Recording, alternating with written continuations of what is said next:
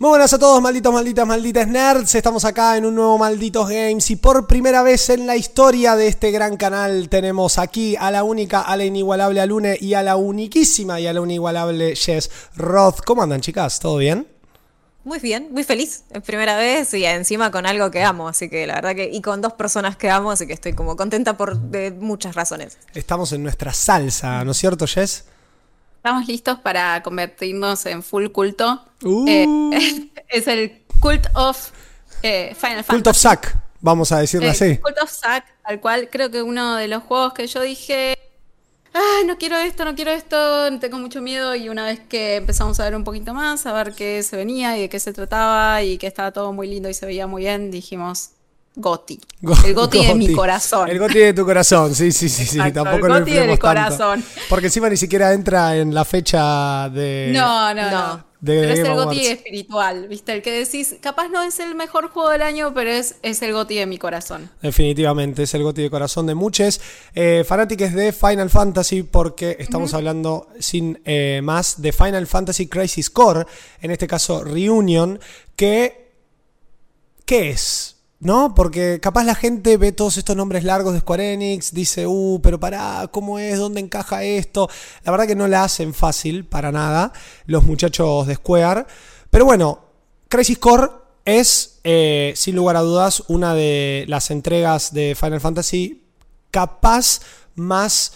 eh, y, digo de todo Final Fantasy, no solo de la... eh, iba a decir trilogía, tampoco es una trilogía, vamos a decir de la antología de cosas que han salido de Final La Fantasy VII. compilación. Ahí La está. compilación, Esa es la palabra que estaba buscando.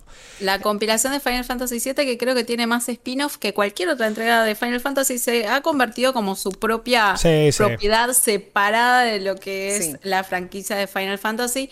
Y Square los trata así porque también es la gallina de los huevos de oro, ¿no? Es, es sin lugar a dudas, eh, desde que salió y con todo lo que fue generando en su historia, justamente 10 años después, en el 2007, de la salida del título original para PlayStation 1, llega como, o arranca, vamos a decir, más que llega, toda esta especie de compilación o, eh, como habían dicho, ¿compilación era? Sí. Sí, sí, Compilación, compilación. Se llama Final Fantasy VII Compilation. Com- Y que recordemos que por idea de Nomura y Kitase, que en un momento estaban tirando nombres, ideas y qué sé yo, y se les ocurrió, viste, cuando estás así comiendo, tomando una birra con tus amigos y se te ocurre algo que Sí. es re flashero y decís, es genial, es la culmine, es que ellos empezaron, o sea, lo primero que salió de esta compilación de Final Fantasy, aparte del original, fue Advent Children. Fue Advent Children, ¿no? Advent Sí, fue la Sí. Advent Children la primera. sí. Eh, y entonces dijeron, Advent Children fue AC. Entonces cuando iban a hacer Before Crisis dijeron, eh, ¿por qué no hacemos BC, CC, DS, que sean todos con, que sigan esa nomenclatura? Y así Sí. es como terminamos con Advent Children, que es AC, después Before Crisis, eh, ABC, Crisis Core, que CC. es el videojuego que nos tiene acá reunidos, eh, Dirge of Cerberus, eh, y ahora Ever Crisis, Ever estamos Crisis, esperando. Así que no sé, el último va a ser Final Crisis, yo ya no sé, pero, Pero, Final Crisis en ese ya, orden. ya existe. Ya existe Final Ya Crisis, existe. Final. Crisis, eh, no, el OVA se llama Last Order, que no entra dentro de esta, Order. no entra en esto Sí. de esta categoría, pero ya está Final, Final Crisis. No me acuerdo qué tipo de producto es, pero existe. Me parece que es un juego mobile también. Me parece que es un mobile, yo también Pero creo no lo mismo. No, y después ahora Sí. tenemos First Soldier, Sí, es Claro, FS. pero- que Eh, ya sí. no existe más. Y no existe Que no, más. pero de- en paz descanse. No, muy sí, en realidad existe, hasta febrero existe, hasta febrero tiene de soporte, así que que en No paz hay descanse en nada- febrero. No hay nada que les guste más a los japoneses que matar juegos mobile que no funcionan, así que definitivamente eh, F- eh, First Soldier es uno más de ellos. Pero bueno, para ordenar un poco toda este, eh, esta vomitada de ideas, porque están frente a tres fanáticos, no solo de Final Fantasy, sino específicamente de Final Fantasy VII, esta compilación lo que dijo es, che, o sea, a los fanáticos les dijo, vamos a continuarles la historia porque sabemos que les encanta. Puertas adentro dijeron, che, esto está facturando como loco, y acá tenemos la gallina de los huevos de oro, como dijo Jess hace un ratito, entonces vamos a empezar a contar más historias. Salió Crisis Core, que justamente, como su nombre lo dice, es el eh, núcleo de la crisis y de todo lo que va a suceder después en el Final Fantasy VII original, retomando un montón de historias que en el 7 habían quedado muy colgadas y con un protagonista que es muy importante en la historia de Cloud Strife y de Sephiroth, pero que definitivamente no tuvo el trato en el original que tenía que tener y la verdad que no pudieron tener mejor elección. Y por otro lado... Pero sabemos por qué, perdón que interrumpa, sabemos por nada. qué, o sea, esto en un principio eh, no estaba pensado, Zack como personaje, No, la cuestión de Claudio iba a salir por otro lado, pero no le podían darle, están tratando de encontrar la vuelta, hacerlo un poquito más trágico, más armado, más dramático, eh, darle un poco algo que nos permita identificarnos un poquito, que creo que hasta el día de hoy uno sigue teorizando y analizando la, la psicología de Cloud porque es interesantísima. Eh, y eh, ahí es que surgió la idea de Zack y fue medio un afterthought, por así decirlo. Muchas veces se dice así, como que entonces no era un personaje muy importante, pero en realidad lo Pero que sabemos sí. se está, eso, lo que se está buscando establecer, porque estamos en el marco también de los 25 años de Final Fantasy VII, este es nuestro regalito de aniversario. Hmm. Y el logo es precioso. Sí, el logo es e fascinante. incluye a Zack, Sephiroth y a Cloud, los tres personajes más importantes de esta, histo- de esta historia que es maravillosa. Sí, y es, es definitivamente también el culmine de eh, esta triada que vos mencionaste, de esta historia, de todo lo que quisieron armar en su momento. Decía también que después de 7 viene Advent Children, que es la película. Si no la han visto, corran a verla porque es una fiesta, no solo a nivel historia, sino a nivel animación. Pero La versión bueno, extendida. eh, sí, por favor, por Sí, favor. que es nos- mucho mejor. Muchísimo. Se entiende. mejor. Sí, además se entiende. Eh, pero bueno, como a Japón le gusta eh, no soltar también, y vamos a decirlo así, muchos años después, eh, y después de un montón de idas y vueltas, deciden rehacer Final Fantasy VII, eh, después de años de decir, hasta que no podamos hacer un productazo, no lo vamos a hacer. Bueno, Final Fantasy VII Remake en 2020 fue definitivamente un productazo, pero, y sin caer en spoilers, tanto Final Fantasy VII Remake como su DLC empiezan a tocar temas de una forma muy distinta a lo que capaz vamos a llamarle esta trilogía original. En realidad no es una trilogía porque también existe Before Crisis, pero vamos a decirle trilogía para que se entienda.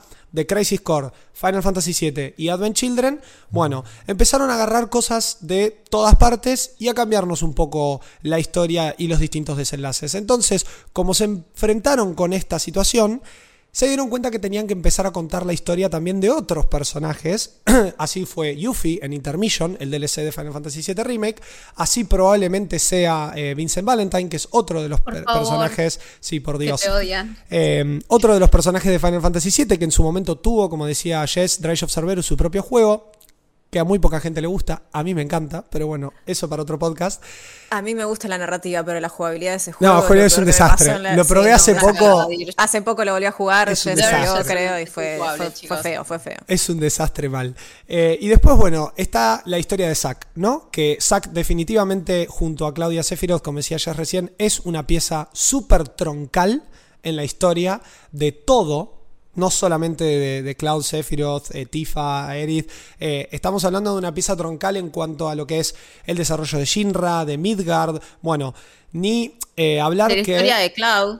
Sí, sí, de- pero por, por supuesto, pero de todo, digo, es la razón por la cual Cloud es quien es, tiene la espada que tiene y un montón de otras cosas que capaz en 7 es como que se dan por sentado, bueno, Crisis Core te lo va a explicar. Y acá es donde entra Reunion, que siguiendo estos códigos de nombres, como decía Jess hace un ratito, con todas estas falopeadas que les encanta hacer a los amigos nipones, tenemos Remake, va a salir Rebirth y acá tenemos Reunion. Eh, ¿Qué nos cuenta la historia de Zack? Sí, y después podemos hacer un millón de teorías respecto a qué significa cada frase, cada, cada palabra en realidad que pusieron dentro de los títulos. Claro. Por el momento Reunion no sabemos muy bien a qué va. Entonces también nos deja bastante desconcertados eh, a qué lado va a ir la franquicia con este remake barra remaster extraño porque está a mitad de camino también. Y ahí diste el puntapié perfecto. Vamos a estar entonces hablando, después de toda esta introducción, que imposible que haya sido corta. Con las chicas decíamos, bueno, para 5 o 10 minutos, no importa, ya está, somos unos nerdos, tipo, déjalo que, Sí. su- que fluya. Porque eh, probablemente este Estamos podcast. medidos. Podríamos estar cantando Es el. Victory Fanfare. Yo o estoy, sea, va, yo No, estoy yo conteniéndome, estoy en cualquier bastante momento. callada dentro de todo porque sé que nos ponemos a hablar y esto ya... Sí. estamos muy señoritos, así que estamos Todos medidos. emocionados. Bueno, también eh, como decía recién, estos son unas primeras impresiones. Hay un embargo que nos detiene, un embargo raro, permítanme decirlo, y perdón a las chicas que no me querían dejar decirlo, no, mentira, pero eh, vamos a decirlo así, un embargo raro, porque estamos eh, hablando de que no nos permiten hablar más allá del capítulo 3, así que vamos a estar haciendo nuestras primeras impresiones, poniéndolos un poco en tema de qué va la historia, ya les contamos que Crisis Core es la precuela a Final Fantasy VII, eh, el puntapié de, de Romy es excelente porque esto justamente no sabemos si es un remake y un remaster y vamos a arrancar por ahí. Pero también entendemos que esto es un juego que salió en el 2007. Y más allá de que mucha gente no lo jugó, porque también salió en PSP, PSP una consola que específicamente en este país también tardó mucho en llegar. eh, y un Gran juego... consola. Gran consola, probablemente Y- de las mejores portátiles junto a la 3DS de la historia. Eh, Por muchas personas, Crisis Core fue considerado el mejor juego que salió en esa consola y si no era el mejor, era el segundo mejor. O sea, Si le ese preguntás a un fue- japonés te va a decir Monster Hunter 3, pero si le preguntás a cualquier otra persona de cualquier lado del mundo te va a decir Crisis Core, Por definitivamente. eso, Sí, sin es duda muy. Japón. Sí, pero explotó muy bien la consola. Yo recuerdo verlo, yo lo jugué- tuve la suerte de jugarlo en PSP cerca del 2009 más Hmm. o menos. Eh, eh, tuve la, o sea, tuve la suerte realmente porque no muchas personas tenían la consola y me la prestaron, no era mía. Pude jugarlo y realmente para mí se- era un juego que era otra generación por completo. Era, era una de- PlayStation 2 con un poco de esteroides en una portátil. Sí, Mal. y eh, eh, eh, le sacaba el jugo en- por completo, más allá de que sus falencias y sus aciertos. Las cinemáticas, el ritmo del juego en general con las peleas, o sea, se veía bien, se, se disfrutaba, era increíble para mí en esa consola que esté ese juego. Y un juego que tenía un Dream Team también en su momento porque, eh, Uh. digamos, tenía a la cabeza a Hajime Tabata, que hoy ya no forma parte de Square Enix, pero que su último proyecto fue Final Fantasy XV y que en su Y que su momento... primer- Sí, Perdón, su primer proyecto fue Before Crisis. Claro. O sea, ni bien empezó a trabajar en Square, su primer proyecto fue Before Crisis, que eh, es juego muy difícil, creo que nadie lo jugó. Es muy Eh, difícil de jugar, yo solo vi cutscenes en Salió en. Mm. celular en Japón nada más. Así que son juegos muy difíciles de jugar para esta parte del mundo. Yo solamente vi los videos eh, que hay en YouTube del juego. Espero que ahora con Ever Crisis sea la oportunidad de jugarlo, pero ese fue su primer juego como director.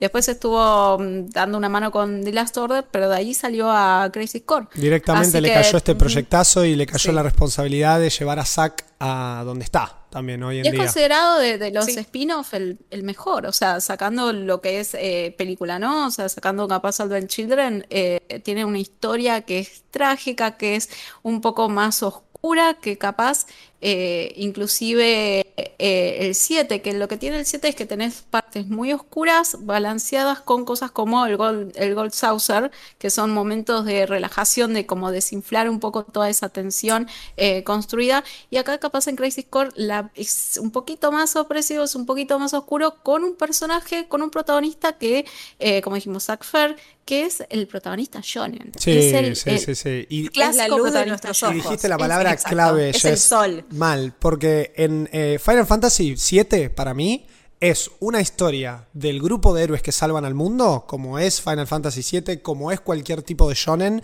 Cloud también es un protagonista shonen, pero no es Naruto, como Zack, es Sasuke. O sea, es el edgy, es el... ah, ¿Cómo me rompe las pelotas? Y cuando tira una sonrisita decís, vos tenés sentimientos, vos tenés sí. sentimientos, hermano, no los escondas. En cambio, Zack es todo lo contrario. Zack es un perrito. Zack es una persona, es un golden retriever. Es, te miro con cara, te saco la lengua y me vas a amar. ¿Por qué es eso? Porque es todo lo contrario a lo que es Cloud Strife. Y además también es muy directo de decirte realmente lo que piensa, de que si se enoja con un personaje se lo dice. Es como uno, yo por lo menos me sentía muy identificada siempre que lo jugué, porque capaz había algún personaje que decía algo que era como, ay, por favor, cerra la boca. Y él decía, ay, por favor, cerra la boca. Y era como, sí, Zack, estamos alineados. es Eh, el jugador, pero también- Zack, definitivamente. Sí, sí, sí. Lo otro que es interesante de ver es que eh, estamos ante un juego que, como dijimos, es una precuela. Nos muestran Shinra desde otro punto de vista, eh, desde el interior de Shinra, no como esta fuerza exterior de la cual capaz llegamos a conocer más de los Turks en el juego principal, pero no tanto de Shinra, Shinra de estos eh, soldados que nosotros nos enfrentamos en el juego original y en la remake. Y esto nos da la oportunidad de conocerlos un poquito más, de humanizarlos un poco también eh, y de vivir otra época, en que las cosas eh, desde el lado empresarial, o sea, de empatizar un poco con ese lado de por qué alguien pelearía a favor de de Shinra y nos metemos en una época en la que también había una admiración que era provocada justamente por el poster child de, de Shinra, que esto lo sabemos por el original también, que era Sephiroth. Y vamos a ver un Sephiroth en su mejor momento. Sí, sí, sí, definitivamente. Cuerdo, un Sephiroth cuerdo, un Sephiroth tranquilo y un Sephiroth también con objetivos y una vida sana. Nobles. ¿No? Claro. Exacto. Exactamente. Con sentimientos. Les van a. sonríe a veces, se, se conmueve. Es como.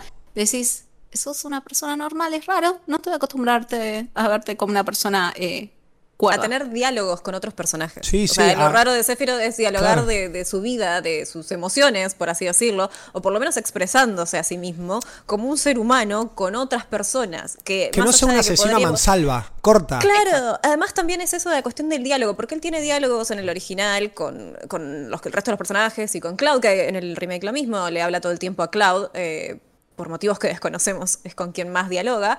Y. Hay shipeo ahí. Ahí, sí, ahí, Bueno, pero ahí, ahí, es donde entra Crisis Core. Ahí es donde entendés por qué tienen esos diálogos, de dónde vienen. Claro. Porque hay tres cutscenes en el original que te dicen, ah, ellos trabajaban juntos antes. Sí, no sé, este juego viene a ponernos un poco, a echar un poco de luz dentro de lo que es el contexto de, para las personas, sobre todo para aquellos que solamente jugaron el remake. Y, y se nos encontramos con eso, con un Sephiroth que eh, va por fuera de la norma de lo que nosotros vimos y es un ser humano que está. Y creo que es el momento para empezar a hablar de quién es Zack y por qué es este vínculo con Sephiroth es tan relevante para lo que es, sobre todo Remake, que es este juego de Reunion entra dentro de esta compilación nueva, o por lo menos de esta extensión de la compilación que tiene que ver con Remake. Claro, y, algo que también me parece eh, importante destacar, que decían, eh, lo, dijeron las dos, esto de que Crazy Core en su momento lo que hizo, y ahora lo refuerza, con un remake, remaster, eh, porque es eso, porque estamos frente a un juego muy parecido, por no decir casi igual a lo que es la entrega de PSP, con todo un apartado gráfico nuevo puesto encima, pero ya vamos a llegar a hablar de eso. Crisis Score en su momento también se tomó la libertad, que hoy en día para mí este, esta versión Reunion pierde un poco ese impacto, se tomó la libertad de no solo contarte la historia más de cerca de Shinra, de los Turks, de Soldier, de esta unidad especial de humanos genéticamente modificados para hacer lo mejor de lo mejor, sino que además es el primer juego que transcurre prácticamente todo en Midgard. Que antes, recordemos, en Final Fantasy VII era Midgard 15-20 minutos o como mucho una hora y después chao. Sí, me siete, horas más o menos. Horas pero bueno. No. siete horas promedio de Midgar. Sí. Eh, si, lo haces muy, si Midgar lo haces rápido, son cuatro horas. Si lo haces, lo podés speedrunear en cuatro horas, pero Midgar tiene un promedio de 7, 8 horas, como dices. Ah, tengo un recuerdo cualquiera, entonces. Lo pasaste así. Lo pasaste demasiado rápido. No, es, que para mí eran dos cosas, tipo. No, pasan tres cosas en Midgar. Es el medio que, no te digo que todo, pero es como por lo menos el 20 por 30% del primer Del primer disco, claro. Bueno, es verdad, es verdad. Bueno, pero más allá de eso, digo, Crazy Score te, muestra y también en su momento quiso mostrarte eso, quiso mostrarte Midgar, quiso mostrarte más del mundo, quiso mostrarte otras partes del el mundo de Final Fantasy VII que tampoco se terminaba de apreciar en eh, el original, más allá de que el original en muchas cosas hace muy buenos trabajos para lo que es el lanzamiento de la época, pero sí, me, pasa esto, me pasa que a través de Crazy Score yo pude conocer un montón de cosas que Final Fantasy VII nunca me quiso contar, o por lo menos no hizo el esfuerzo de contarme. Eh, y no solo a nivel narrativa, sino a nivel eh, visual. Entonces, esta versión capaz pierde un poco ese impacto, porque ya vimos a Midgard de una forma increíble, ya vimos un montón de personajes nuevos en el remake, pero sin embargo sí conserva ese miticismo que el remake mismo no nos terminó de contar. Y sin entrar en spoilers, o sea, es como que Crisis Core todavía sigue con lo que vimos en remake por ahora, siendo una pieza infalible en la historia de Final Fantasy VII en sí. Entonces hoy en día, con esto en mano, viene alguien y me dice, che, ¿por dónde arranco? Yo tengo que decirles que arranquen por acá. Y después se vayan a jugar remake. Nosotras no coincidimos porque la veo en la cara de Jess. Nosotras no coincidimos. Bueno, ¿por qué? Es importante eso. Obviamente, ¿por qué? Para mí porque tiene el factor de que primero te presentan ciertos personajes y como te van dando guiños que en el, que en el original no te daban tantos, en este momento te dan más guiños respecto a que existe otra persona que tiene una relación o una conexión con los personajes del remake. Por ejemplo, la escena de Aerith en el remake, con Klaus sentados en el, en el parque, charlando, hacen un hincapié en eso en el, en el original, que ella le cuenta que conoce a que él ya conoció a alguien como él, un soldado de primera clase. Sí. Y acá hacen un poco más de énfasis porque Cloud tiene como una especie de momento migraña, que no sabemos qué es todavía, donde tiene como un glitch donde de la Matrix que dice, cheque, ¿por qué esto me hizo ruido? Y así como con pequeñas cositas siento que empiezan a hacer un poco más de hincapié en que hay un trasfondo más raro y el Sephiroth que vemos también tiene diálogos crípticos que hacen alusión a situaciones o cosas que no pasaron. O al menos nosotros no conocemos si pasaron. Entonces, eh, siento ¿Y no pensás que, habría que jugar Crisis Core primero para entender un poquito más todo eso? No, porque es parte del misterio. Creo que, creo que le sacaría parte de ese momento mágico del misterio, pero también puede ser, son distintos enfoques. Tranquilamente podría llegar a hacerte sentir en el remake que estás diciendo, ah, está hablando de tal, o eh, te va a pasar el factor diferente que cuando juegues el remake va a decir, ah, estaba hablando de tal. O sea, te va a generar lo mismo solamente que con distintas, en distintas situaciones. Pero para mí el orden sigue siendo después, totalmente. O sea, remake, por lo mismo que dijo Romy, y me voy a las primeras escenas del juego. O sea, pensemos que hasta muy el final de la remake mm, eh, no aparece No hay ruido, no hace ruido por ningún lado, y vos tenés justamente todo esto, em, la idea de que sos Cloud, eh, Strife, el First Class Soldier, ex First Class Soldier, y lo dice por todos lados, y hay personajes que lo escuchan y le dicen, what the fuck. No te conozco, no te vi nunca, no sé quién sos. ¿quién sos? Exactamente, ¿vos quién eras? Eh, entonces, yo creo que se pierde, se perdería la magia de esos momentos de decir, pero para, ¿por qué esta gente no lo reconoce? ¿Por qué esta gente dice esto? Porque, o sea, todas esas preguntas que uno se hacía también cuando jugaba el original y que veías cosas que no coincidían, eh, que lo empezás a ver eh, con cosas que todavía no vimos en la remake, como recuerdos, eh, o por ejemplo, reacciones raras en Tifa, que decían, che, pero vos estabas ahí, y Tifa se quedaba como. Eh, entonces, todas esas cosas es una cuestión, un poquito. Pero eso es una cuestión del miticismo del remake. Yo creo que la razón por la cual sigo, o sea, voy a seguir recomendando jugar Crisis Core primero es la mera razón de su existencia. Yo creo que Reunion existe y llega a nosotros con todos estos cambios de gameplay, con todos estos cambios gráficos que ya vamos a tocar, les prometemos, porque sabemos que capaz estamos muy crípticos en toda esta charla, eh, pero porque no queremos spoilear al final del día, y yo creo que esto también es parte de la pil que tiene Final Fantasy VII, eh, y más si jugaste los originales, es que esto existe porque después de las cosas que pasan en Remake, sin entrar en detalle, sintieron la necesidad de que la gente tenía que conocer la historia de Zack. Entonces, por algo nos están diciendo eso, y eso puede dar puntapié a todo lo que se viene, que no sabemos si va a ser igual o no. Todo apunta que no, pero bueno, ya veremos. Pero tampoco le diría a alguien que se ponga a jugar al original teniendo ya remake bajo la manga, si es que lo jugaron o no. Ah, eso sí, pero que eso fue en la última remake y después Reunion, Crisis Core. Bueno, para mí es al revés. Para mí, es jugar, para mí jugar Crisis Core, entender todo esto y después saltar a remake y empezar a agarrar esos pedacitos. ¿Por qué? Porque hoy remake se puede jugar solo tranquilamente, pero todo el tramo final, sin entrar en spoilers, nos demostró que Square Enix no sabe aclarar las cosas bien. Y si te dice, no hace falta jugar esto para poder entender esto, no te está diciendo la verdad. Porque todos los guiños de eh, la última parte de remake buscan que vos hayas jugado el original y que empieces a teorizar de esta forma. Y para mí la salida de Reunion apela a eso. Pero para llegar a eso de la mejor forma, hay que conocer la historia de Zack. Para decir, ah, ok, vos y vos trabajaban juntos. ¿Y ahora qué pasa? ¿Por qué? ¿Entendés? Y, corto el miticismo ahí porque ya eh, se va a tornar insoportable. Pero estamos yendo. Claro. Pero bueno, son opiniones, igual, es verdad. Jueguenlo en el orden que quieran. Eh, hoy en día Final Fantasy VII tiene una versión muy linda en PlayStation 4 de forma em, digital con trofeos, con todo. Es la versión original, pero retocadita como salió en PC. Así que pueden jugar eso, pueden jugar Remake también, que es un juegazo. Y ahora lo que nos compete, Reunion en sí, que es la historia de Zack.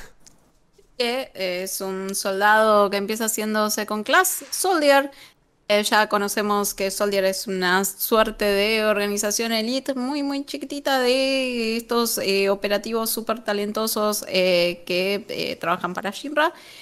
sabemos que Cloud fue parte de Soldier. sabemos entonces que, bueno, Zack es un second class.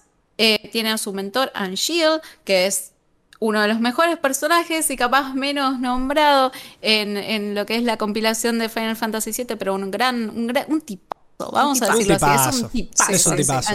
es un tipazo. Él es un Soldier First Class, igual que Sephiroth, e igual que eh, nuestro personal Gact, que es eh, Genesis, eh, que para quienes no saben, bueno, Gact es un cantante, vamos a decir, un músico japonés de esa época que estaba muy en moda eh, y Genesis eh, también es obviamente Soldier First Class. Entonces, eh, estamos, o sea, por un lado tenemos los personajes principales van a ser Soldiers, por el otro lado van a ser los Turks. O sea, vamos a ver esta relación entre estas dos entidades que son como los operativos elite de Shinra, pero que bueno, los Turks están más. son la inteligencia. inteligencia. Claro, para mí son la CIA y el FBI. Literal. Claro. Sí, o, marinos. Eh, los marines, los, SEAL Navy, Marines y CIA. Y la CIA. Exactamente. Eh, pero van a ver cómo vamos a ver cómo intercambian información, cómo trabajan en conjunto.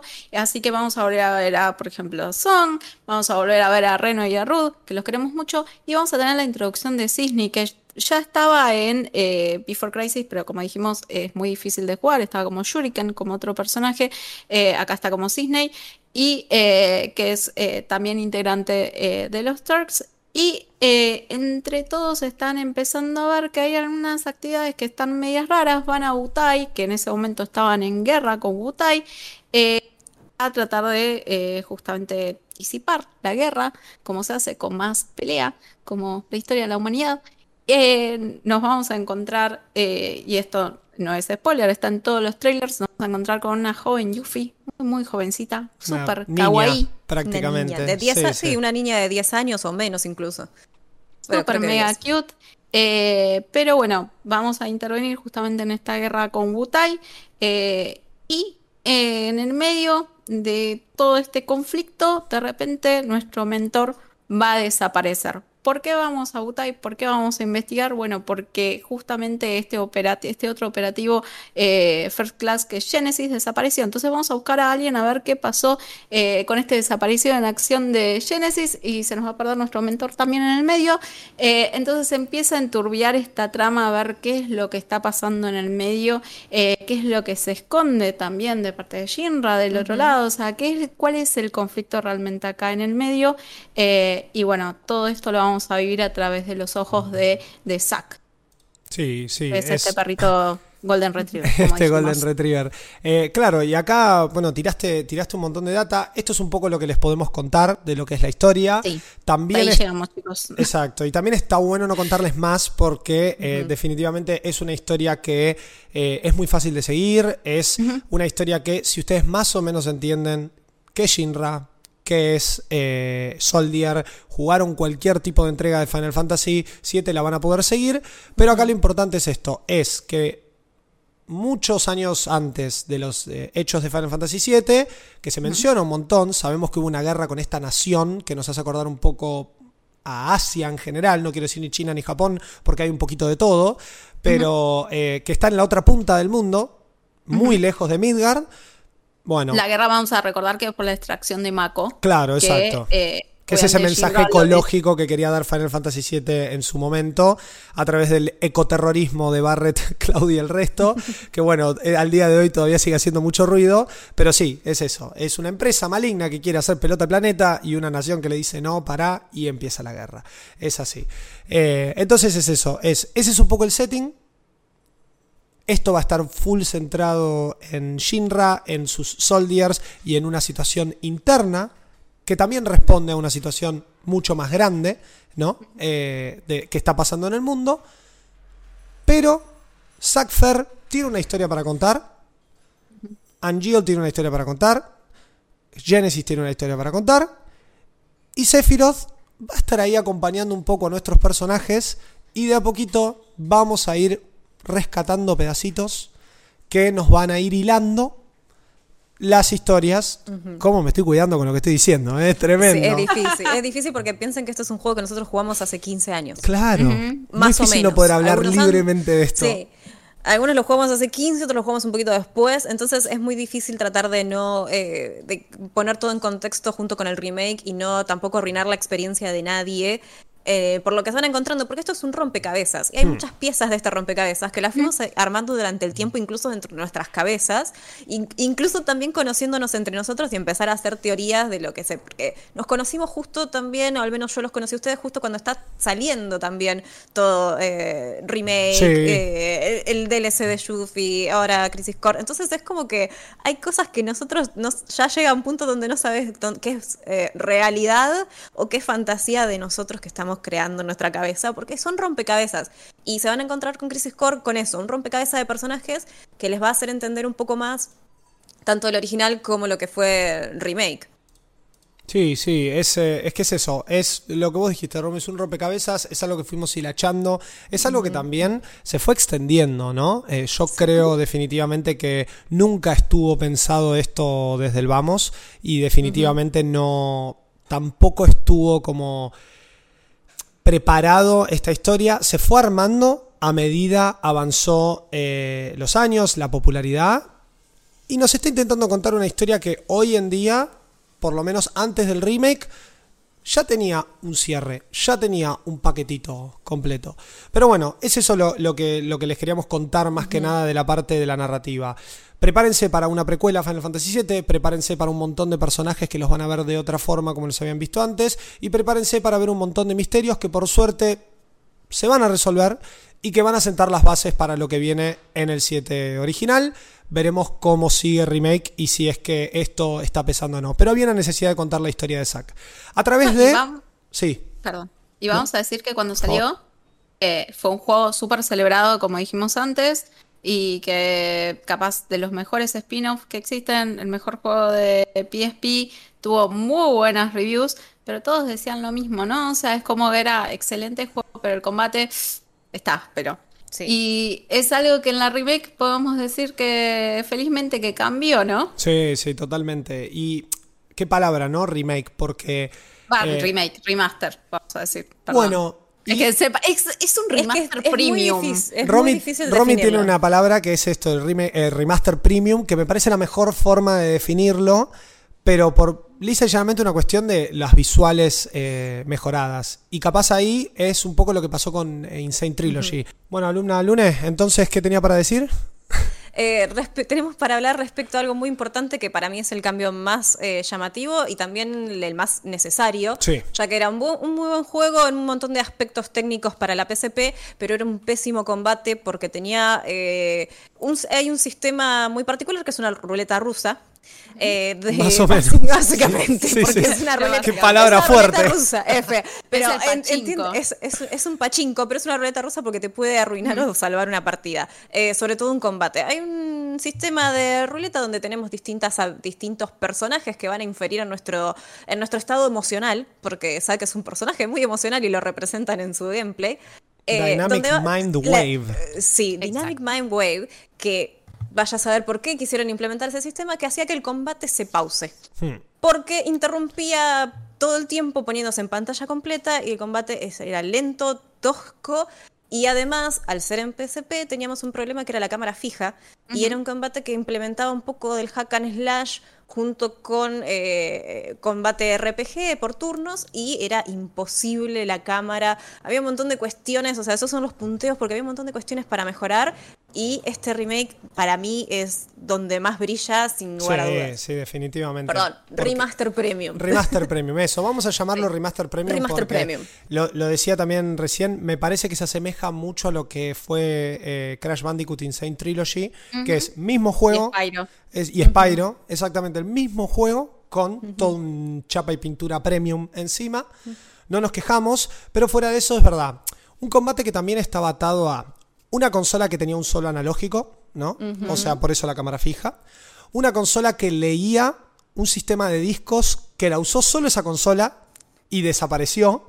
Eh, ahí a Sony le picó el bichito Nintendo y dijo quiero hacer la mía, quiero hacer mis propias cosas. Pero bueno, era el UMD, que más allá de que Crisis Core fue, eh, no sé si el primero o uno de los primeros, corríjame, juegos en los que se podía instalar en la PSP una cierta cantidad de datos que hacía que todas las cargas fuesen mucho más rápidas y que la consola no dependiese de leer un disco. Leer un disco que era literalmente leer un disco, no era un cartucho, era un disco que giraba adentro de la consola. Una cosa muy rara la PSP. Eh, sí, una- era un mini, avión, sí, un mini avioncito en tus manos. era Es que se escuchaba. Sí, sí, sí. Y en Crisis Core más que nunca. Ni hablar. Entonces, claro, tenía un montón de limitaciones de la consola. También es un juego que se animó por primera vez en la historia, no solo de Final Fantasy VII, sino de Final Fantasy en general, de tener un combate así de acción, porque con todas estas trabas casi que no parecía de acción. Y un combate en donde cada decisión que se tomaba era una decisión. O sea, atacar de forma melee era una decisión. Eh, investigar ese menú muy Kingdom Hearts de atacar magia, ítem Muy y Kingdom todo, Hearts. extremadamente Kingdom Hearts también era una decisión porque los enemigos eran rápidos, eran violentos. El DMW constantemente girando en una pantallita así de chiquitita, distrayendo tu atención eh, en la pantalla, frenándote el combate. O sea, yo creo que era una muy buena idea, Sí, extremadamente mal, ej- ejecutada. Exacto. Muy mal ejecutada. Digamos pésimo. que, o sea, se sabe que la idea original de Crisis Core en su momento, o sea, ni siquiera era Crisis Core en sí como lo conocemos, sino que querían, Square quería hacer un juego para la PSP. Dijeron, vamos a hacer un puerto de Before Crisis porque salió en mobile. Hacemos un puerto, genial, cumplimos con PlayStation, besitos a todos. Eh, pusieron a Tabata como director. Tabata dijo, ¿y si hacemos de Zack una historia? Y Vamos, Tabata, carajo, Y, vamos. sí, y, y Tetsuya Nomura dijo, sí. Sí. Eh, Sí. se le brillaron los ojitos Y- porque le dio, le dio el vuelo, le dio vuelo a él. esto. Y Nomura le pasó esa de la que toman en Square Enix cuando hacen un Sí. Final Fantasy o un Kingdom Hearts y dijo, vení, vení, vení, pasa, pasa, pasa. Y, no, y ahí Tabata dijo, sí, lo veo todo, lo puedo ver. Y ahí empezó Crisis Core. Y entonces el, el mismo Tabata se puso, se propuso exceder, o sea, las, las expectativas de, de todos nosotros en un juego de PSP y lo logró, sí, pero estuvo muy limitado por el hardware, como Sí. decíamos. Es un juego que debería haber estado en, una, en, en la PlayStation, en la PlayStation 2, es la época de la PlayStation 2. ¿no? Sí, sí, sí, sí. PlayStation. No, ya sido, había eh, salido PlayStation PlayStation 2. 3. Ya había salido Bueno, con más PlayStation razón, 3 chicos. porque Daijou Cerberus salió en Play 2 y bueno, fue otro mal combate ejecutado, así que me parece que también no sé si es una cuestión de hardware o es porque en esa época estaban experimentando bastante con cómo em- ampliar las dinámicas, por ejemplo, como lo hizo después Metal Gear en otros juegos como Claro. Metal Gear Revenge. Me parece que era la época donde todos estaban tratando de experimentar en sus spin-offs, porque a Daijou Cerberus le pasó lo mismo, trataron de hacer una especie de hack and slash shooter que tiene, si, si, si Core es difícil de, de acercarse por la jugabilidad, Daijou Cerberus es directamente imposible. Y Así que Square estaba desarrollando eh, Final Fantasy XIII en ese momento Sí, para Play sí. 3. Era su desarrollo grande para Play 3, un juego que ya sabemos es un pasillo, tiene un sistema medio raro de combate por turnos, pero sin embargo a nivel gráfico en su momento fue sublime, que Sí. era la impronta de Square Enix. Y yo Pero creo que... tuvo muchísimos problemas. Sí, muchísimos, muchísimos. muchísimos problemas que además condujo a los problemas de eh, eh, Versus 13, que terminó en la cancelación de Versus 13 y, retra y Refurb en 15, En 15. Y eso es otra historia en la que podríamos hacer otro episodio hablando de largo y tendido. Es que imagínense todo ese quilombo. O sea, imagínense una Square Enix en ese momento que tenía un quilombo es su mejor época. total con Kingdom Hearts 3 volando por ahí y viendo qué querían hacer. Final Fantasy Versus 13 que termina siendo 15. Eh, Final Fantasy 13 que era su desarrollo más grande y que cuando sale no termina saliendo bien y Tuvieron que rearmar razón todo el engine de Total. cero, hicieron la mitad del juego con un engine, después tuvieron que tirar todo el tacho de... No, chicos, fue tremendo. Y en el medio de la consola portátil más vendida en la historia de Japón, que es la PSP, sacan Crisis Core que cerraba por todos lados frente a esos quilombos que tenían. Entonces también hay que darle un poco de mérito al juego en su momento, eh, porque agarró una franquicia súper conocida, una franquicia súper querida por todos los fanáticos, trajo un combate muy distinto a lo que estábamos acostumbrados y como decía Romy recién, con esta experimentación que más allá de las cuestiones que salieron mal, todos lo recordamos con mucho amor más allá de, de Zack. Yo recuerdo tener la PSP en mis manos y decir, no puedo creer No que estoy podés en creer. Midgard con un Soldier en un juego de acción. Yo no lo podía No, creer. Bueno, Para eso mí es fue una locura. Lo que Sí. vos decís, lo que dijiste recién, en un juego de acción. Era la primera vez que jugábamos, si no me falla la memoria, un Final Fantasy Sí. de acción. Sí, sí, sí, era la primera Sí, vez. sí, sí. Y, y Y- súper dinámico también para la época, más allá del combate Sí. duro. Eh, y lo decimos duro también porque ahora jugamos Reunion, que rearma todo el sistema placer. y ahora es un placer jugarlo. Sí. Eh, e incluso es más dinámico que Remake. Incluso te diría que Remake se asemeja más al Crisis Core original que lo que Reunion está haciendo con su nuevo combate. Es que Crisis Core fue también fue el proyecto que después da puntapié a remake, porque cuando probaron esa jugabilidad dijeron, claro, cierra por todos lados para volver. Cuando, cuando decidieron tomar las riendas de, de un remake de Final Fantasy VII, Crisis Core tenía la jugabilidad perfecta, con sus, con sus desaciertos y sus aciertos, pero la jugabilidad perfecta para hacer esta combinación entre juego de acción que podía atraer a otros usuarios, con el gato de pantalla, eh, a otros usuarios, que eh, tenga también el condimento de RPG clásico para el viejo jugador de Final Fantasy que éramos nosotros, y lo lleva a la perfección. Sí, yo creo que también eh, meterle un sistema de pausa como lo tuvo en su momento Final Fantasy XV, que para mí fue un error porque Final Fantasy XV era un mundo abierto, era un juego mucho más dinámico, que buscaba otro tipo de combate. Remake lo entendió, las bases las sentó Crisis Core y ahora, como traen esto para acá, me parece que también con la idea de rehacer solamente con chapa y pintura el juego original, me parece muy acertado que el combate sea así de dinámico, así de rápido, que tenga un montón de cambios como por ejemplo sus limit breaks, sus summons. eh, me, me parece que era lo que tenían que hacer, más allá de que en remake el combate sea más lento. Vamos a decir, eh, volviendo a la ruleta rusa, porque no la explicamos bien, creo, eh, el sistema es muy divertido ahora. Antes no lo era tanto, pero ahora. A mí me sigue rompiendo un poco pero- las pelotas, voy a decir, voy a ser completamente sincero. A mí me gusta, o sea, vemos a estos personajes que van obviamente rotando, que van girando, y si vos conseguís en la ruleta eh, que salgan los tres, las tres caritas del mismo personaje, o del mismo summon, o del mismo lo que sea, entonces eh, eso se asocia a un limit break que antes se tiraba, se disparaba automáticamente, Sí. y ahora sí podemos, gracias a Dios, elegir en qué momento queremos justamente que esto se dispare. Y es vital esto porque cada uno de esos limit breaks, si bien la mayoría son de ataque, eh, muchos, eh, hay algunos que son más de support. Entonces, capaz vos, por ejemplo, no necesitas curarte o no necesitas un boost en, eh, en tus stats. Entonces, lo puedes reservar y se pueden ir acumulando los diferentes que vas sacando para tirarlos en el momento que vos quieras. No puedes elegir el orden. Pero si por ejemplo te sale uno de support, puedes esperar a que te salga uno de ataque si es lo que necesitas o tirar el de support cuando realmente lo necesitas.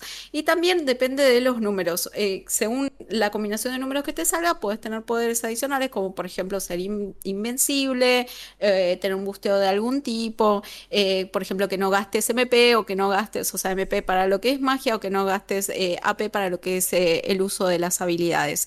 Eh, así que de esta forma se volvió un combate eh, capaz más ordenado en el que te devuelve el control al jugador de todo lo que está pasando alrededor y que puedas estrategizar de qué forma vos querés que la batalla en la que estás involucrado se desarrolle básicamente. Ese poder antes no lo teníamos, esa, esta- esa potestad en realidad no lo sí, teníamos es que antes es en la la palabra. versión anterior. Eh, y es capaz, para mí, una de las mejores cosas. Lo que voy a decir por el lado negativo es que capaz eh, soy una señora ya mayor con muy poca paciencia, Señora. pero también en medio de estas, de esta ruleta, también eh, podemos triggerear escenas, recuerdos, ¿no? Que hablan un poquito más del backstory de determinados personajes. Nos, eh, es un poco de lore, por así decirlo, pero a mí yo lo sentí capaz con mi impaciencia que me interrumpía en el ritmo de las peleas. O sea, porque vos tenés esa escena, capaz estaba pegando, ahí spameando para vencer a alguien, porque yo spameo, chicos, soy así. eh, y de repente me lo cortaban con un recuerdo y después cuando termina, o sea, puedes esquipearlo obviamente, pero te quedas un buen rato viéndolo. Bueno, y seguís estando en la pelea, entonces capaz agarran y el enemigo aprovecha para dártela qué sé yo, eh, me, me- pareció que chocaba un poco con el ritmo de una pelea, de la pelea que ahora es mucho mucho más dinámica y que antes ese problema capaz no lo sentíamos tanto porque las peleas no eran tan dinámicas. Claro, no sé cómo claro. lo vieron ustedes. Eh, te vimos en una Sí. aceleración total y en una pequeña trabadita por cuestiones de internet, Sí. pero no pasa Ah. nada, eh, es porque se entendió perfectamente. Sí. Eh, Romy, ¿vas a decir algo? No, no, no, estuvimos ese, ese hipo. Ah. No, concuerdo con Jess, me pasó. Las escenas que aparecen en pantalla por momentos tienen que ver, obviamente, con el personaje que sale en, eh, en esta ruleta. Por ejemplo, no es un spoiler, es- por supuesto, es Angiel, por ejemplo, si estás como con el vínculo con él un poco más eh, elevado, porque como esto tiene que incidencia en la historia y depende con qué personaje estás teniendo vínculos, mm, eh, en el momento que está transcurriendo las peleas, algunos eh, tienen como un boost que puede ser lore o que las habilidades sean más fuertes. Como que te, te- te afectan en general a lo emocional y a tu mind wave. Entonces lo que pasa es que por ahí está, te, te salta que estás peleando y te salta como estás con el elevado con Angiel, un poco del lore de cómo Angiel te entrena. Que no lo ves en otro lado, Claro. porque no es un recuerdo de algo que ya pasó, sino que te muestra como, no sé, una escena de, de Angiel diciéndote, che, te olvidaste la espada. Y vos corriendo de nuevo, saliendo corriendo de nuevo a tu habitación toma, a toma, buscar la sí, espada. sí, sí, la espada. Sí, sí. Y, y es como. Es, es que es muy adorable y es muy enternecedor ver la relación de mentor-alumno, pero vos estás en el medio de un combate y es un poco molesto. Lo que sí les vamos a remarcar, o sea, concuerdo con Jess, pero remarcamos que esto antes pasaba absolutamente todo el tiempo y también con. eh, por más que no haya escena, te pasaba la ruleta en la cara. Y esto era mucho más molesto. Ahora es más situacional, que tiene que ver con misiones determinadas de la historia, no con secundarias, y pasa más tranquilo. Pero sí es un poco molesto. A mí no me molestó tanto, porque no me pasó tantas veces todavía, porque avancé en como tranquila con la historia en algunas cosas.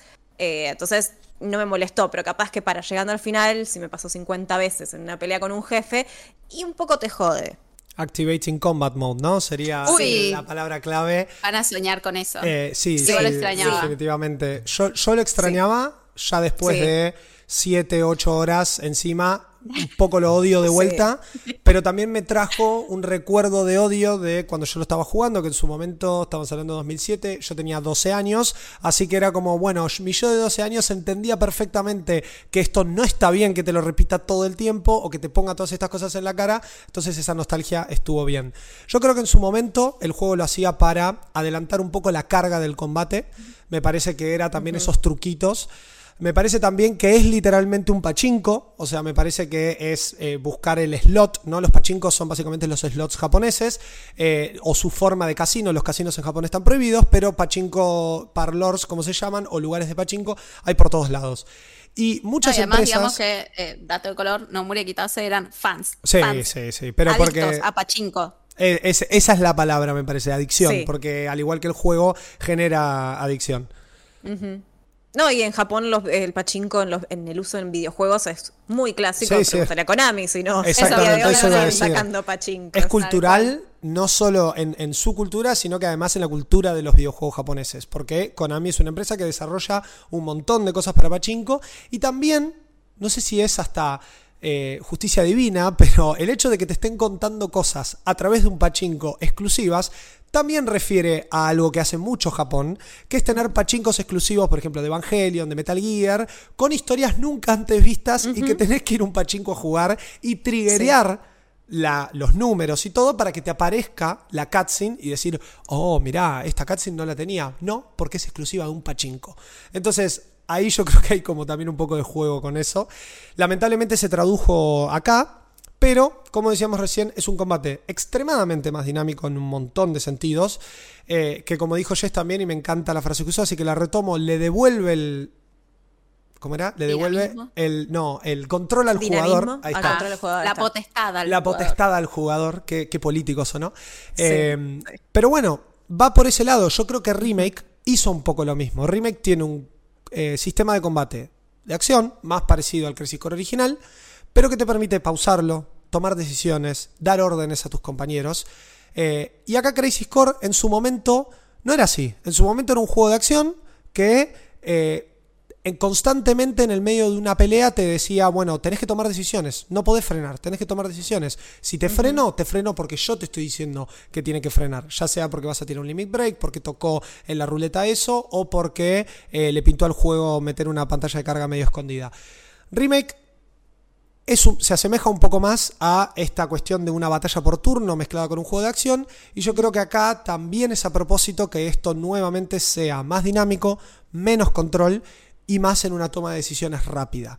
Una toma de decisiones rápida que en las dos dificultades con las que cuenta el juego, normal y hard, capaz que en un principio en la dificultad normal van a sentir que las cosas son extremadamente más fáciles. Más ahora con estos cambios que mencionábamos. Los limit breaks se estaquean, se pueden tirar en cualquier momento. Estoy de acuerdo con que no se pueda elegir, porque si no, no sería un pachinko. Justamente está lo random del asunto. Eh, pero sí, Limit Break y Summons, que son las típicas Summon materias, si jugaron cualquier eh, juego de la compilación de Final Fantasy VII, saben que los, eh, las invocaciones de Final Fantasy típicas están de vuelta en este juego, son materias que se ponen en el arma, bueno, en este caso no, se usan así nomás, pero yo me terminé dando cuenta que jugándolo en normal, esto se hacía extremadamente fácil. Es Sí. un paseo el juego O sea, en sí, normal. la- yo creo que, no sé si ustedes coinciden, la recomendación es que lo jueguen en la dificultad que quieran, pero igual les recomendamos que empiecen en hard de última Sí. y lo bajen Y lo a bajen. normal. Se puede cambiar en cualquier momento y no eso, afecta lo pueden cambiar en cualquier nada. momento. Si empieza normal, lo pueden cambiar en hard, lo hicimos. Así que es como comprobado, Sí. sellito de comprobado, pueden cambiar de dificultad cuando quieran en el juego, no hay problema. A veces, a veces uno juega normal también para porque quiere adentrarse más en la historia, pero creo que eh, Crisis Core va a brillar un poco más si pueden disfrutar el combate. Sí. Porque tiene un, o sea, no es que tiene un problema, pero es- recuerden que es un juego de hace 15 años y tiene el- los tiempos y la estructura narrativa de un juego japonés de hace 15 años. Que no es un, si, es tu- si va a ser parte de tus primeras acercamientos a Final Fantasy, porque te gustó mucho Final Fantasy VII Remake, que la mayoría de las personas que yo conozco y ustedes también, que no han jugado ningún Final Fantasy Remake fue el primero y les haya gustado mucho y tal vez quieran adentrarse en este porque les copó la historia, lo narrativo les va a pesar un poquito porque va más por el lado de lo que es Kingdom Hearts, eh, se aleja un poquito de la estructura de- del 7 remake porque hay una distancia abismal de 15 años, como digo. Así que yo creo que es un juego para disfrutar el combate. Pruébenlo en hard, después lo bajan, pero como te apremia, además, te apremia muy bien eh, la dinámica que tiene el juego. O sea, que ustedes usen habilidades, eh, que ustedes puedan usar los limit break y demás, es lo apremia el juego. Si ustedes smashean todos los botones como en normal, se vuelve muy aburrido. No sé, no sé si digo que se vuelva súper aburrido, pero se vuelve muy lineal. Porque lo puedes hacer, porque los personajes tienen una inteligencia artificial media como que se te quedan mirando en normal los enemigos. sí, no, sí, sí. no, no tienen Sí. tanto ritmo. Entonces, lo único que haces es apretar el botón de, de- de golpe con la espada con Zack y no vas a usar tanto las habilidades cuando en el combate en difícil te apremia muchísimo por ese, por ese uso porque se vuelve súper divertido porque llega un momento que empezás a entender mucho la interfaz y ya no la estás mirando con tanta atención, sino que empieza a ser muy intuitivo y si le agarras el ritmo, la verdad que se volvió un juego súper divertido.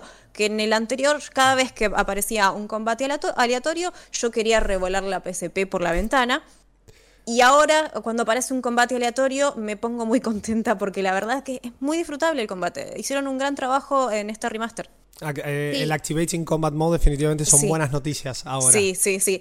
Más allá de que todo juego puede cansar, porque todo juego de RPG tiene una cuestión de grindeo, que es constantemente levelear materias, y además también el leveleo de materias y el personaje depende de la ruleta. No Que- depende de la cantidad de veces que vos juegues. Que eso es una de mis mayores críticas a mantener Eh, el sí. sistema DMW. Sí. Porque todo bien con que las situaciones de combate me las dejes más aleatorias, todo bien con que eh, me dejes, digamos, esta. O, o me dejes esa cuota random que tenía el combate que lo hacía del todo interesante, más acá que los limit breaks los tiras cuando quieras. Un juego que hoy más que nunca está centrado en su combate. Que dejó, como vos decías, Romy, de hacerle, eh, de decirle al jugador que tiene que mirar una UI porque ahora tiene shortcuts. Vos podés mantener apretado L1 y tirar las materias que tenés equipadas. Atacás con un botón. Ya atacar dejó de ser una decisión. Ahora es básicamente lo que tenés que hacer todo el tiempo hasta tomar una decisión de si tiro fuego, si tiro trueno, si tiro una habilidad, eh, si me cargó el limit break, si lo tiro, si está activado el summon porque tocó y lo puedo tirar con los dos, apretando los dos gatillos. Bueno, son un montón de cosas. Por eso también les decimos que jueguen en hard. Disfruten el combate, que es lo mejor que tiene este remaster make. Pero Em, fuera de eso, la- el leveling. perdón. Sí. Ah, el leveling, te sí, Ah, sí, no, sí. no, es que, es que a eso iba. Es el leveling que siga siendo random, que vos tengas que sacar tres 7 por Final Fantasy VII eh, para poder gusta. subir de nivel. con el 7. Y que también el leveleo de materias que de eso va a depender un sistema del cual no hablamos todavía y ya vamos a hablar, que es el sistema de fusión de materias, que todo dependa de algo random y que encima esa randomización vos la tengas que forzar a través de encuentros random, que hoy en día en un RPG se siente raro que los encuentros, los encuentros sean random, porque hoy ya Pokémon tiene a todos sus eh, Pokémon en el, en el mapa, eh, porque Final Fantasy VII Remake lo máximo que pasaba era que rompían una pared y aparecían, pero los enemigos estaban ahí o salían del agua. Son esas cositas que todavía les siguen pesando, incluso con toda esta combate nuevo y estos gráficos nuevos increíbles. Es es, eso que me sigue, me sigue pesando muchísimo. Atado a algo random, que claro, para poder triggerearlo tenés que estar corriendo ahí como un boludo hasta que te aparece el combate random. Es, difícil implementar un sistema de RNG en un juego que es un RPG.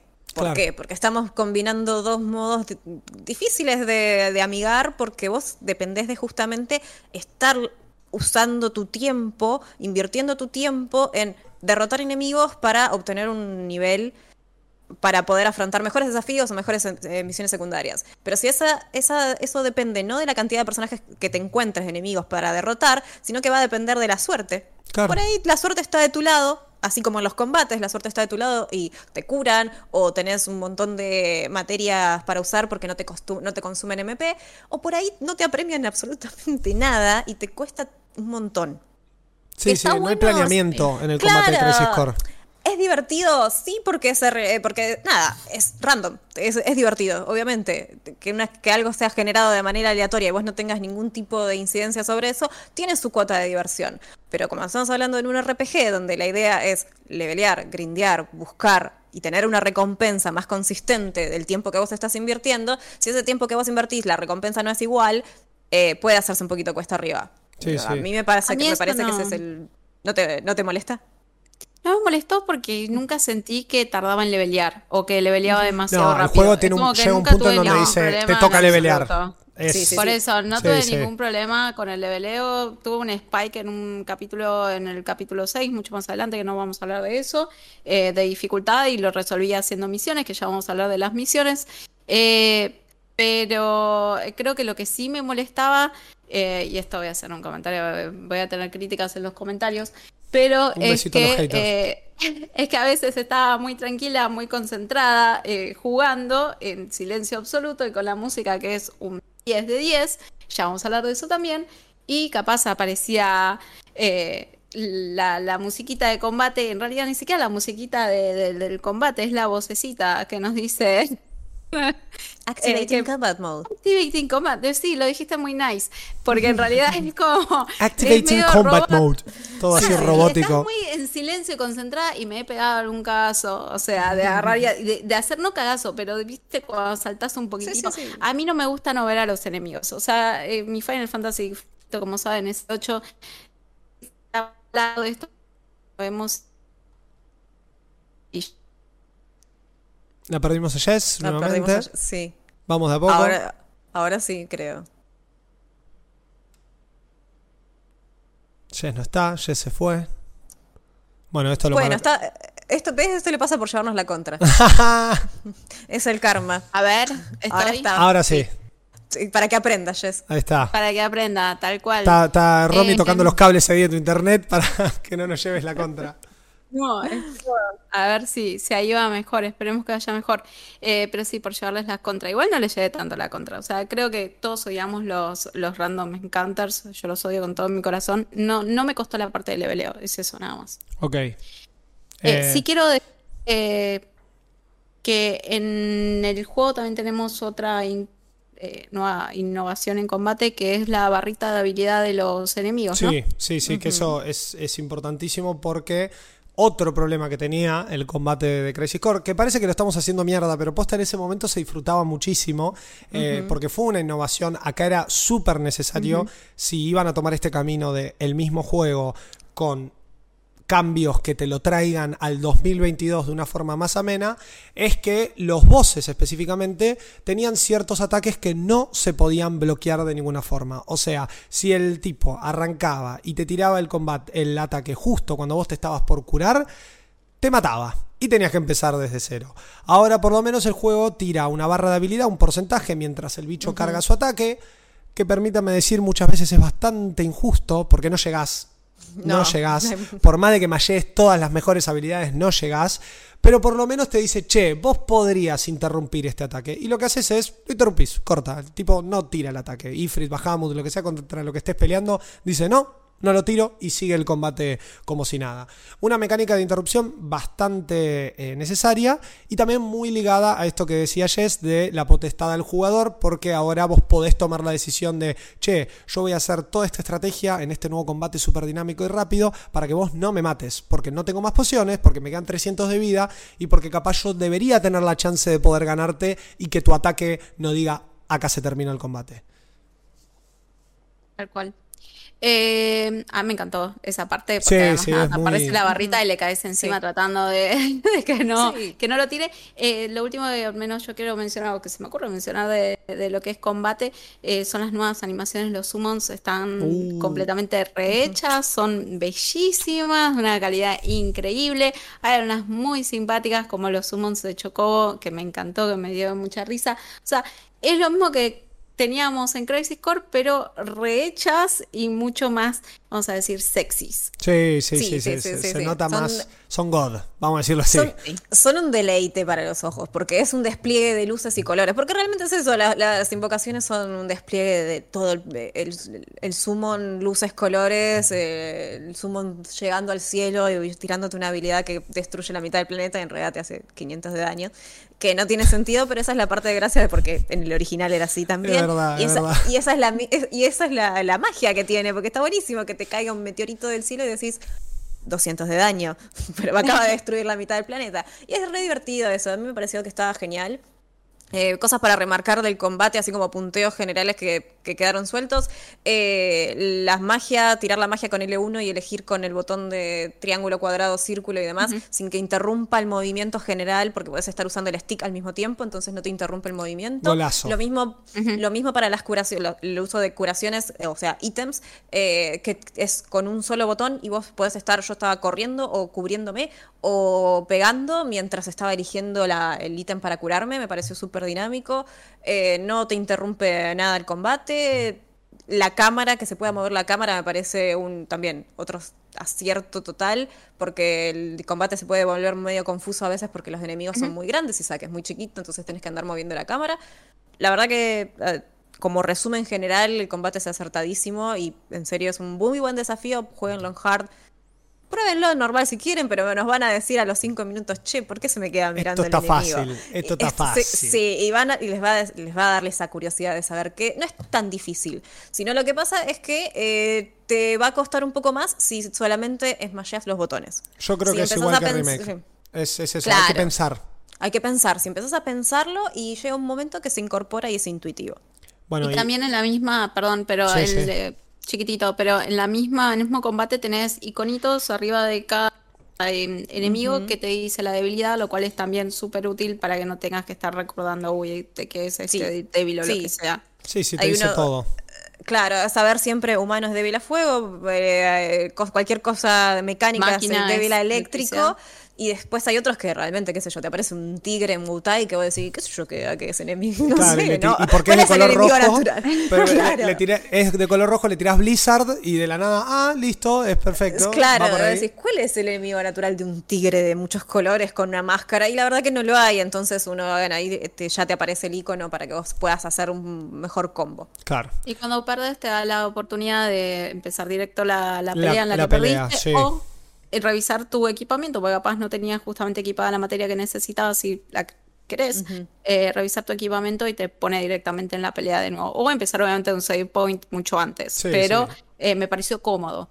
Es que no te obliga directamente y te dice, che, bueno, la cagaste, jugá todas estas horas, andás a ver cuándo guardaste de vuelta y arranca de nuevo, entiendo, y si realmente estás under level, bueno, sí, vuelve para atrás y ponete a hacer cosas. Una cosita que agrego rápido con el tema de los summons que se me pasó es que, bueno, son los mismos modelos de eh, Final Fantasy VII Remake, por lo menos Ifrit es igual, y eh, también responde un poco a lo que fue Remake. Remake también tenía secuencias de summoning espectaculares. Y acá es un poco lo mismo. Es como dijeron, bueno, te voy a meter una cutscene super god y disfrutalo. Y si la querés esquipear, para los limit breaks, para el- lo que sea, toca triángulo y pasa rápido. Eh, de ahí también los nuevos loading times, ¿no?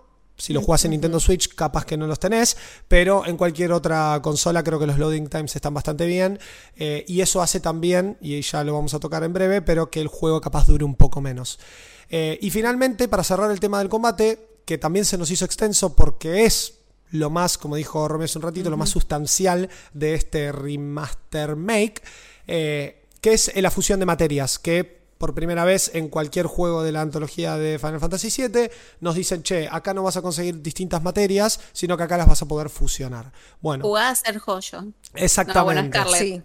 Ya que Eh, estamos en los laboratorios de Shinra, le vamos a sacar el jugo realmente y te vamos a dejar la posibilidad de que vos, un soldado que no tenés ningún tipo de implicancia científica y no estudiaste para esto, practiques la fusión de las Do materias. Y si, bueno, así generas una fisión nuclear y destruís el mundo, problema tuyo, pero capaz que tenés suerte y te sale Firaga. Eh, sí, o un Dark Firaga que tiene un montón Firaga. de... Antimateria, ¿viste? Sí, una cosa así. Claro. Pero bueno, para explicarlo súper rápido, es eso. Tenés materias de distintos tipos. Esas materias se levelean, como ya explicamos, con este sistema random de números, eh, al igual que SAC.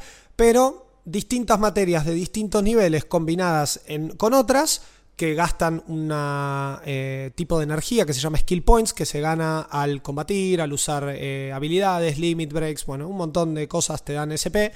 Con ese SP vos lo gastás para generar estas fusiones y justamente lo lindo, por eso no vamos a explicar mucho más, del juego es jugar con esas combinaciones, estar constantemente diciendo como, a ver esto y esto y en este orden y qué sé yo, y vas descubriendo ataques nuevos, tenés las materias de color amarillo, que son las habilidades de la espada, las materias de color verde, que son las magias, las materias de color azul, que son como las eh, más habilidades de support, y las materias de color eh, violeta, que son los que te aumentan los stats. Un poco con eso y dos accesorios que también los vas encontrando en cofres y en recompensas y por ahí. Con eso te vas a armar el arsenal de sac para salir a combatir. Eso, eh, como que lo quería explicar así súper rápido porque capaz explicarlo un poco más sería caer en spoilers. Es Está igual perfecto. súper divertido, puedes hacer que una materia se vuelva más fuerte también combinando, o sea, prueben. Es, Claro. es como selecciona una materia y fíjate que sale. Exacto, te- las materias tienen stats que te aumentan, magia, ataque, un montón de cositas, que al combinarlas el juego mismo, con bastantes textos, eh, se encarga de decirte, che, si vos combinás esto con esto, el que vale es este, más dos, más uno, suman más tres, bueno, es súper intuitivo. La verdad es que con este combate más dinámico disfruto muchísimo más de combinar materias, de algunas materias que antes ni usaba, porque capaz tardaban mucho en castear.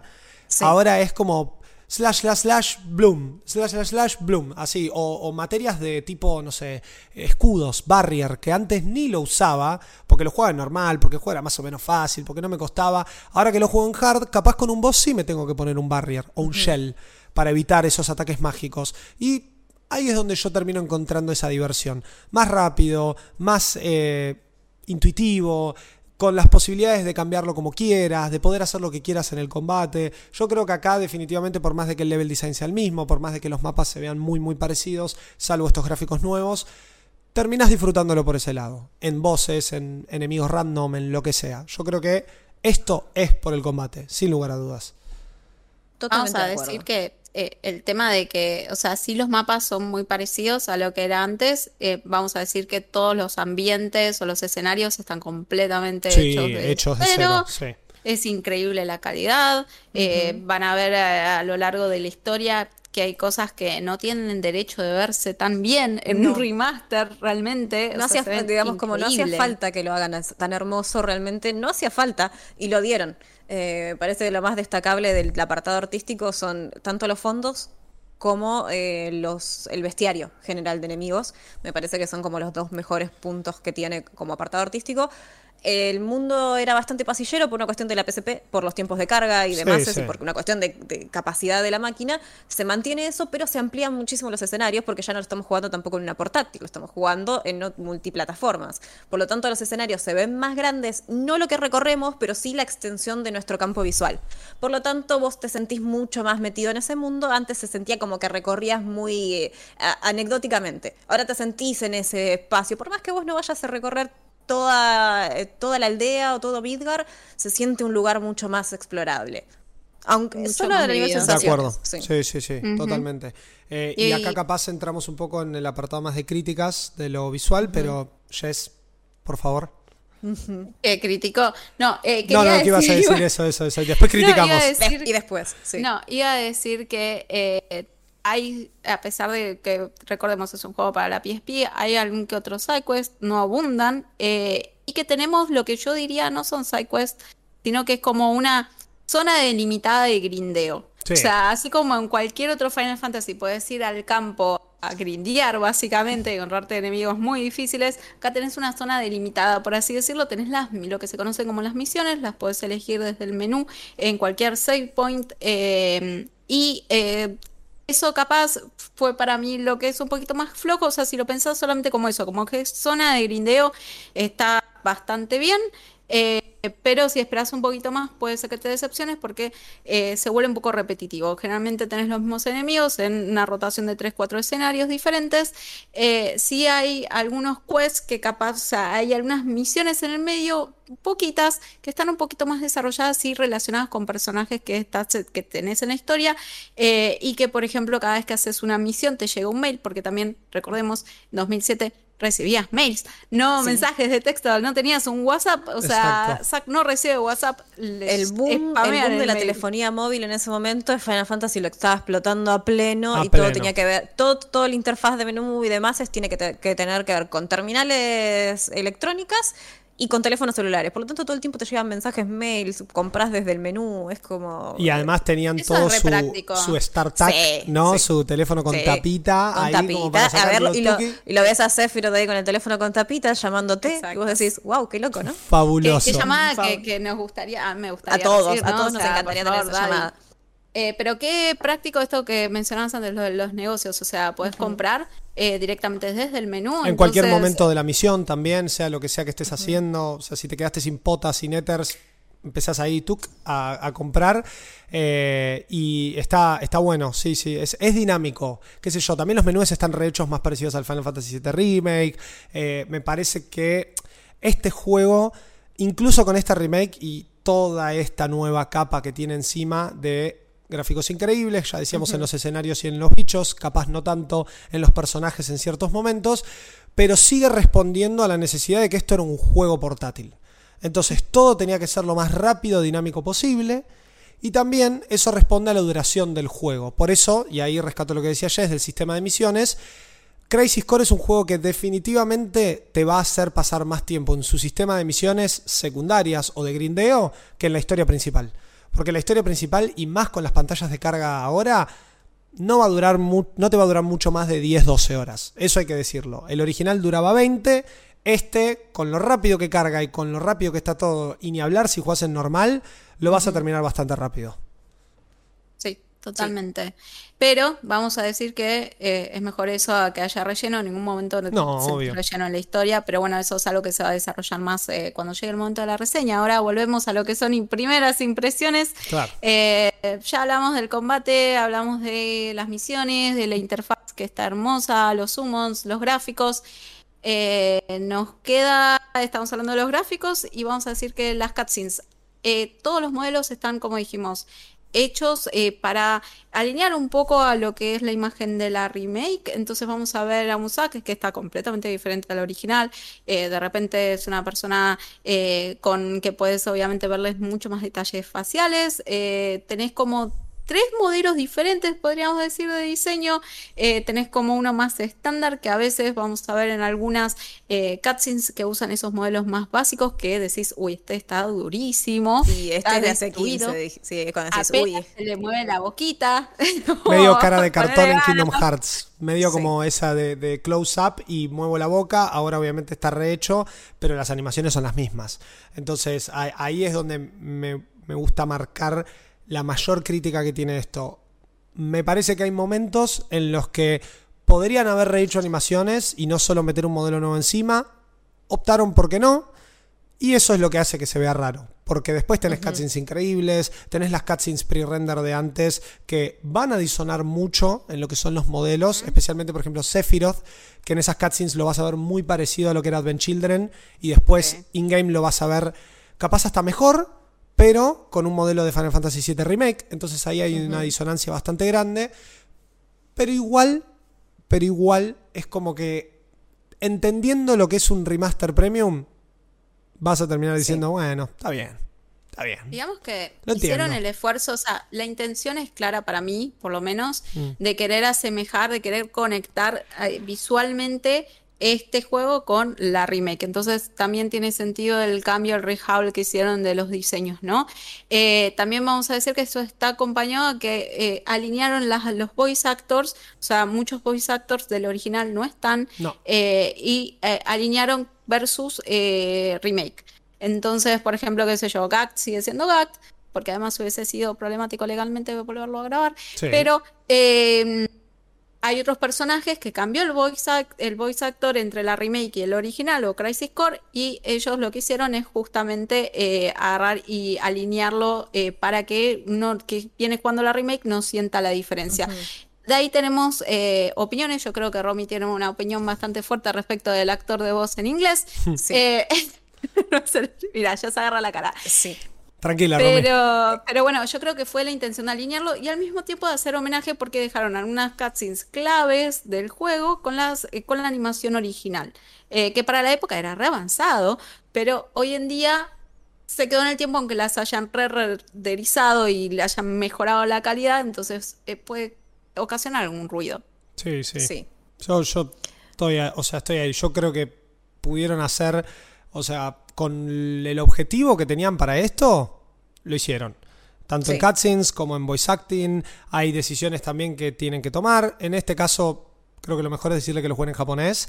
eh, pero frente a estas decisiones que se tuvieron que tomar con Reunion, no sé, es como que me pasa que con estas críticas termino diciendo tampoco sé qué esperaba, ¿no? Y lo hablábamos el otro día también eh, con las chicas. Es como, no, no sé si esperaba un remake completo. Automáticamente el sistema de combate me dice, sí, sí, está bien, estás, estás en un juego completamente retocado. Pero después veo estas cutscenes, para los que están viendo la versión audiovisual de esto hablamos, hablamos de los momentos más como de charlita, que antes eran súper duros, y acá tienen un poco más de dinamismo, pero después los modelos encima y los nuevos voice actors, si es que los juegas en inglés, terminan disonando por todos lados, por un fondo, por una luz mal pegada, por un modelo que se mueve raro. Y ahí me parece que es, es un problema de dirección, es un problema de producción. Es cuánto tiempo tuvieron para hacer esto. ¿No? Yo no sé, no tengo el dato, pero aventura que poco tengo entendido que más o menos empezó alineado al 2020 y estuvo bastante em, tercerizado, eh, pero no tengo el dato exacto, así que es agarrarlo con pinzas. em, Es que es rehacer bueno, un montón de corregir. modelos, rehacer Bueno, un montón de texturas, rehacer un montón de el, cosas. está bien, pero estás en el medio de todo lo que son, no solamente el aniversario de 25, sino que estás con una empresa que está desarrollando eh, al mismo tiempo Remake, que era la parte 1, Rebirth, que es eh, lo que vamos a tener en la parte 2, que ahí se, que obviamente es el desarrollo principal de la unidad 1, de la Creative Unit 1 de Square. Eh, tenemos First Soldier, que, o sea, también lo hace otro equipo. O sea, eh, digamos que no sé qué tan alto estaba en la lista de prioridades de Square. Yo, sinceramente, creo que cuando ves los modelos, o sea, hay algunas cosas que decís, pero al mismo tiempo decís, es un remaster. Yo pienso en los remasters de Square eh, y no son los mejores del universo. O sea, yo me, me podría. Esto yo pensé, sinceramente, cuando estaban los rumores de Crisis Core y no teníamos todavía un trailer, pensé y dijeron remaster, va a salir un remaster, van a anunciar, eran los rumores. Yo dije, va a ser como Final Fantasy VIII. Con Claro. nuevos modelos, Sí. fondos como eran hace 20.000 años y que queda bastante feo. Eh, o peor, como Chrono Cross, un, un remaster que se cae a pedazos. Mal, que Eh, anda mal eh, a nivel técnico, que ni siquiera los modelos terminan de estar del todo levantados. Estás hablando de la Radical Dreamers, ¿no? Edition. Sí. Sí, sí, sí, coincido, coincido. La verdad que sorprende por todos lados. Hay decisiones polémicas, pero es el mismo juego. Lo dijimos cuando hablábamos de la narrativa. Hay una necesidad de contar esto. Hay una necesidad de, de decirte, che, este es Zack, esta es la historia que sucedió antes de Final Fantasy VII. Hay un excelente trabajo en muchas cosas a nivel visual, pero especialmente en el combate. Es esto, es te traigo el juego a hoy, a PlayStation 5, a Xbox y a eh, Nintendo Switch. PlayStation 4, Xbox One. Y también a las anteriores, lados. claro, exacto. Todos lados. no También es una locura lo que hicieron para hacerlo correr en Nintendo Switch. Eso vamos Sí. a darle la derecha yo, lo mal. jugué, yo lo jugué en PlayStation 4 para probar, los chicos lo jugaron en Play 5, yo lo jugué en Play 4 para ver eh, cómo funcionaba. Prim- la primera jugada la dimos los tres juntos en Play 5 y así que probé tanto en ambas, jugabilidad como tiempos de carga y en la PlayStation 4 funciona perfectamente. Eh, una sola vez tuve un pequeño bajón de FPS en un momento, por ahora en la pelea con un jefe, porque hay mucha, mucha, eh, muchas magias ocurriendo al mismo tiempo, lo cual hay mucha partícula, mucha cosita y mucho escenario moviéndose con luces. Y ahí tuve un bajón de FPS, pero después los tiempos de cargas están impecables. O sea, realmente que el juego se adaptó muy bien a las, a las distintas consolas. Por más que Play 4 sea altamente superior a una Play 5, a una mm, PSP no deja de ser eh, inferior al like, tiempo de carga de Play 5 con su disco eh, que justamente Sí, los tiempos. Entonces Estado es como, bueno, sí, el disco de estado sólido, de sólido, bueno, vos decís, bueno, tal vez no funciona tan bien en Play 4, pero la verdad que lo hicieron muy bien y está muy pulido. la- no sé el resto de los porteos, lo sabremos más adelante, pero la verdad que está muy pulido. Se puede esperar algo bastante decente igual, ¿eh? porque también Sí. eh, la cuenta oficial de Final Fantasy sacó como todas las delimitaciones de cómo va a funcionar en cada consola. PlayStation 5 es 4K 60 FPS, la PC lo mismo, pero hasta 120 FPS si tenés un monitor que se lo banque. La Switch directamente, ya sea en dock o ya sea en portátil, baja la resolución a 720. Entiendo, es lo que la Switch se puede aguantar a 30 FPS y la versión de PlayStation 4 es 1080 30 FPS también. Así que es como va, va por ese lado. El juego no cuenta con un modo calidad y performance, ni siquiera en PlayStation 5. Es como esto es lo que te damos, así se ve, así funciona. E igual, jueves donde los jueves vas a ver un espectáculo visual que por momentos, decíamos, disona mucho con lo que son los modelos de los personajes, pero que tiene un sistema de combate súper disfrutable y una historia que hoy en día es muy necesaria eh, de contar. Pero bueno, no sé, chicas, estas son primeras impresiones. La semana que viene eh, van a estar escuchando esto en una semana donde la semana siguiente van a tener eh, mi reseña en malditosnerds.com. Hace mucho no escribo, estoy bastante nervioso, así que eh, vamos a ver cómo sale eso. Pero, pero bueno, esto es un poco nuestras primeras impresiones. Capaz no le contamos mucho de la historia. Igual, aunque esto lo grabásemos después de los embargos, haríamos un poco lo mismo, porque realmente es una historia linda de descubrir y de trabajar a fuego lento, ¿no? Como jugar esto, jugar el original si querés, jugar remake, así no nos peleamos, por las dudas lo digo así. Eh, pero. Siendo pero políticamente correcto con nosotras. Exactamente. Pero fuera de eso, me parece que eh, era un, eh, un bien necesario. Crazy Score es increíble, la historia es increíble, Zack es un personaje increíble, Genesis es un personaje increíble, Sephiroth está mejor que nunca. Bueno, Eh, es el mejor momento de Sephiroth para conocerlo. es el mejor. Eh, de Sephiroth es el mejor momento. Genesis, Genesis es como. es insoportable siempre, no Es importa cuándo insoportable, le- chicos. Para mí es un gran personaje. No, No, yo lo es detesto, ellos también, Juaco lo banca, Zack por momentos le grita callate, callate, callate todo el tiempo. Yo y yo concuerdo totalmente con Zack. Y es más, Eh, le dice callate, no lo dice como Gurusei, que es el callate, Sí. sino que directamente usa el término japonés que es tipo cerrar el pico. Claro, eh, sí, para sí. no decir sí, otra sí, cosa. violento, En- en es violento es, violento, es violento. Corta la bocha. Pasa que me, me parece que Genesis es, eh, digamos, es, es ese personaje de Final Fantasy. Para los que jugaron Sí. Final Fantasy saben que siempre hay un personaje, para no decir nada que no podamos decir, siempre hay un personaje así. Y Genesis es eso. Es no, eso. no hay otra manera de explicarlo. Eh, y bueno, Unshield también. Van a descubrir un montón de cosas que eh, nos, Agilización. Angel Pasión, mal. Van a descubrir un montón de cosas que no tenían.